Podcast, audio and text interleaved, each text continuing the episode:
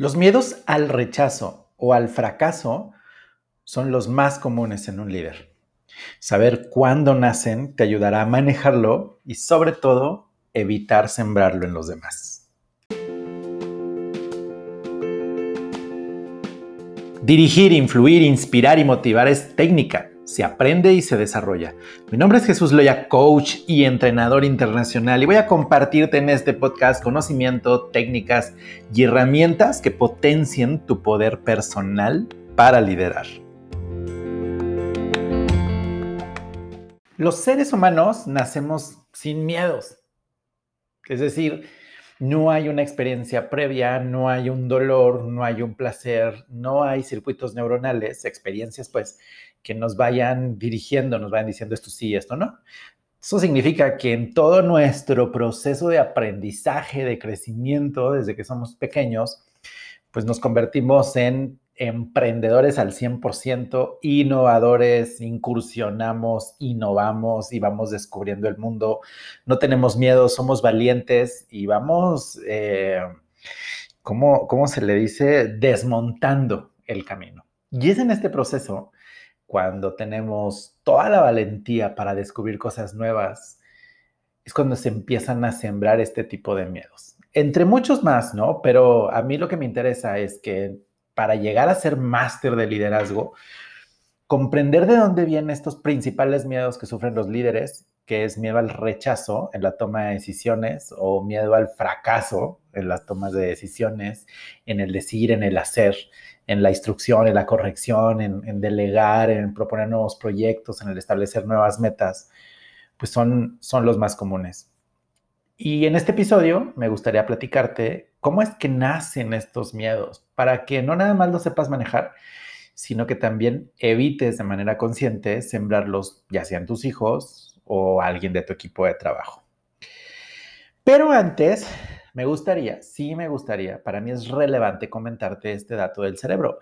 La mente solo tiene una misión, nada más está para una cosa en tu cabeza. Y es para mantenerte vivo. La única misión que tiene tu mente es mantenerte vivo o viva, ¿no?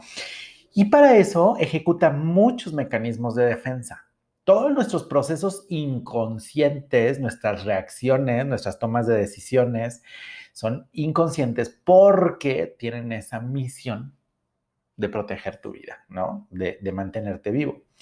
Y uno de esos mecanismos de defensa, entre muchos otros, pues es justamente el miedo. Y específicamente en este episodio te voy a hablar del miedo al rechazo y miedo al fracaso. En otro episodio voy a hablarte de los beneficios, es decir, lo positivo del miedo. Qué bueno que existe el miedo. Afortunadamente existe el miedo. Pero eso lo veremos en otro episodio. ¿Cómo nace el miedo al rechazo? Bueno, en este proceso de la infancia, donde estamos descubriendo el mundo, somos emprendedores, indagamos, incursionamos, preguntamos, cuando nos vamos equivocando, pues nuestros papás, nuestros profesores, pues proceso de aprendizaje no tradicional o lo que hemos venido, venido heredando de cómo educar a, un niño, pues es castigándolo, ¿no? Y el miedo al rechazo se impronta, las personas, los niños lo asocian con una pérdida, con una pérdida de, un afecto, de un buen trato. Este sucede cuando el castigo es respecto a mi persona, es decir, me castigan en el cuarto, me encierran, me alejan, me castigan volteando la pared, o simplemente mis papás me dicen, no quiero verte ahora, no quiero hablar contigo en este momento, por favor, no. Y a lo mejor eso puede durar, no sé, hay familias donde duran hasta semanas, meses, ¿no? Sin hablar. Entonces, se asocia con un rechazo personal, es decir, no me quiere, no me ve, no me sonríe, no me dirige la palabra, me habla lo mínimo, eh, mi presencia es molesta, ahí es donde sucede el miedo al rechazo. Entonces, de tal manera que prefiero no indagar, no hacer, no decir, no incursionar, no tener curiosidad, porque voy a perder esos beneficios personales, afectivos de las personas que me rodean. Luego, el miedo al fracaso, que también es un castigo y se pudo haber, pudo haber sucedido los dos al mismo tiempo. ¿eh? a lo mejor el niño comete un error, rompe algo, descompone algo, echa, a perder algo y, no nada más lo castigan, le quitan esos beneficios afectivos, sino que le quitan también beneficios materiales, ¿no? Le castigan sus juguetes, lo dejan sin salir, le quitan la televisión, no puede ver el celular, no puede jugar. Y entonces, en realidad, a lo mejor, digo, no, no le castigan, no le quitan esos derechos afectivos, por lo tanto, a lo mejor no sucede el miedo al rechazo, pero le quitan beneficios, cosas materiales, cosas que él tiene y se queda sin nada. El problema en ambos casos es que hay un sobrecastigo. ¿Qué significa esto? Se comete un error y el castigo es muchísimo más grave. Hay una desproporción entre el error que cometí y el castigo que me están poniendo. Si en lugar de quitarme una sola cosa o de, o de un regaño de levantarme la voz, Además de eso, me encierran en el cuarto, me castigan a mis amigos, me dejan sin salir una semana, me castigan N cantidad de cosas. Pero esos castigos o ese sobrecastigo tienen mucho más que ver con la frustración de papá o mamá o del profesor, básicamente, ¿no? Entonces, en ambos casos hay un sobrecastigo, hay una desproporción, de tal manera que aprendemos o preferimos no equivocarnos, para no equivocarnos no incursionamos o necesitamos estar totalmente seguros de lo que vamos a hacer para evitar el fracaso o evitar el rechazo. Y hay personas que en la adultez, bueno, estudian de un sobremanera, son muy analíticos, no toman decisiones fácilmente, necesitan estar total y plenamente seguros, aún estando total y plenamente seguros, tienen miedo porque si algo pasara fuera de su control, entonces van a tener esa pérdida, ya sea afectiva o ya sea de beneficios materiales. Y eso se empieza a ser un patrón de vida que no nada más en mis tomas de decisiones, sino que también en la manera de tratar a los demás. De tal manera que tenemos líderes que, que con estos miedos empiezan inconscientemente a ejecutar este patrón con otros o con sus hijos, con su equipo de trabajo. ¿Por qué? Porque es la manera de ser, o sea, no existe otra manera de un castigo, de castigar, de reprender o de enseñar que no sea a través de, de la carencia de algo afectivo o de un beneficio, de un beneficio material, pero además con toda la furia, ¿no? o sea, hay un sobrecastigo. ¿Cómo saber ¿cuál es el castigo justo? O sea, ¿cuál es el castigo, proporcional? Número uno, número uno, ¿por qué tendría que haber castigo? ¿Por qué tendría que haber castigo? Muchos de los errores son por ignorancia, es decir, no sabía que esto iba a pasar, no lo había contemplado, no lo había considerado, ni siquiera lo había planeado, no, pues, porque no lo sé. Entonces, el mayor beneficio de los errores es el aprendizaje, el aprendizaje haciendo las cosas.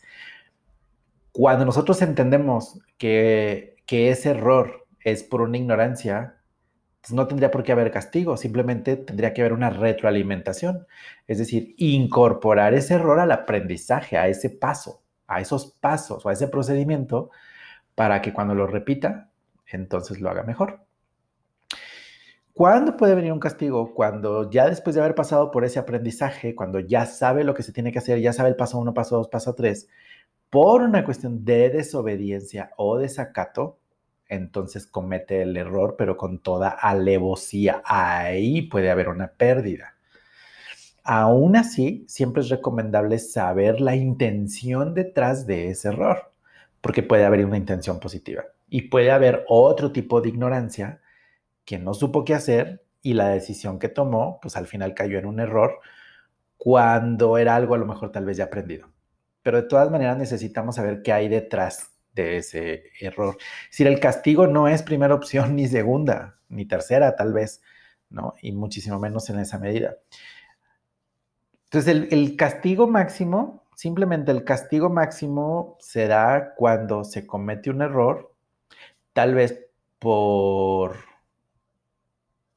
sí por ignorancia, pero porque a lo mejor omitió un paso que es conocer, leer, documentarse, practicar, este, una cuestión de responsabilidad, no ejecutó una responsabilidad, entonces pues tiene que venir una consecuencia de acuerdo al error. Los reglamentos en las organizaciones son los que dictan el tipo de sanción que se tiene que llevar. El problema en las empresas, el problema con los líderes es que hay una gran libertad, hay manga ancha para, lo que son las, las, amonestaciones o los castigos o, o, la represión o la retroalimentación. El problema cuando los directivos, los líderes no conocen los reglamentos, muchas veces ni siquiera saben qué hacer para, en un error, para enseñar a la persona o para controlar ese tipo de errores. Cuando nosotros en las organizaciones usamos mucho nuestro sentido común o utilizamos mucho nuestra perspectiva, nuestra percepción o bajo nuestra opinión, se pueden cometer muchos errores. Porque entonces no está gobernando realmente la institución, está gobernando la experiencia de cada uno de nosotros. Pues bueno, saber de dónde vienen estos miedos nos puede ayudar a entendernos, un poco a nosotros, cuestionarnos en esas tomas de decisiones donde tenemos miedo al rechazo o al fracaso, realmente poner en una lista, dedicarnos a escribir ese miedo al rechazo, ese miedo a, perder qué, qué perdería, qué pasaría si tomar estas decisiones, si me arriesgara, ya sea a tomar una decisión de inversión, de emprendimiento o tan simple de hablar en público, por ejemplo, de incursionar en un, en un nuevo sector o en un nuevo círculo social preguntarnos qué pasaría. Le tenemos a veces miedo al ridículo, que es miedo al rechazo, este, miedo a la crítica, que es miedo al rechazo, preguntarnos qué es lo peor que pudiera pasar. Y dentro de eso peor que pudiera pasar, ¿qué tanto lo puedo manejar? Y cómo puedo evitar que eso suceda. Entonces, ponernos a escribir qué es lo peor que pudiera pasar a nivel de rechazo o a nivel de fracaso, si hubiera un plan donde yo pudiera evitar esos fracasos, o bien si es parte del riesgo y no sé cómo evitarlo, entonces ¿cómo lo puedo solucionar? ¿Quién me puede ayudar? ¿A qué puedo recurrir? De tal manera que ya tengo medidos los errores, ya tengo incluso los recursos o las estrategias si es que caigo en el error de, una mala decisión.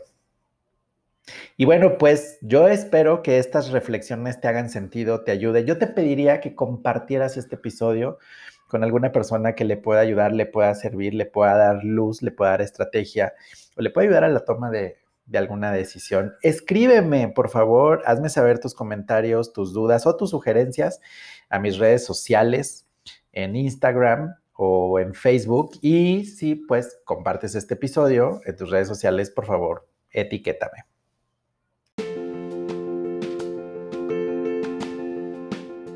Me despido de este episodio y deseo que cada uno de estos te vaya ayudando a hacer un máster de liderazgo. Recuerda descargar el decálogo del líder. Aquí en la descripción de este episodio te dejo el enlace y también te dejo el enlace para que te unas a la comunidad de másters de liderazgo que, que tenemos en Telegram. Y bueno, pues nos vemos en el siguiente episodio. Te mando un grandísimo abrazo.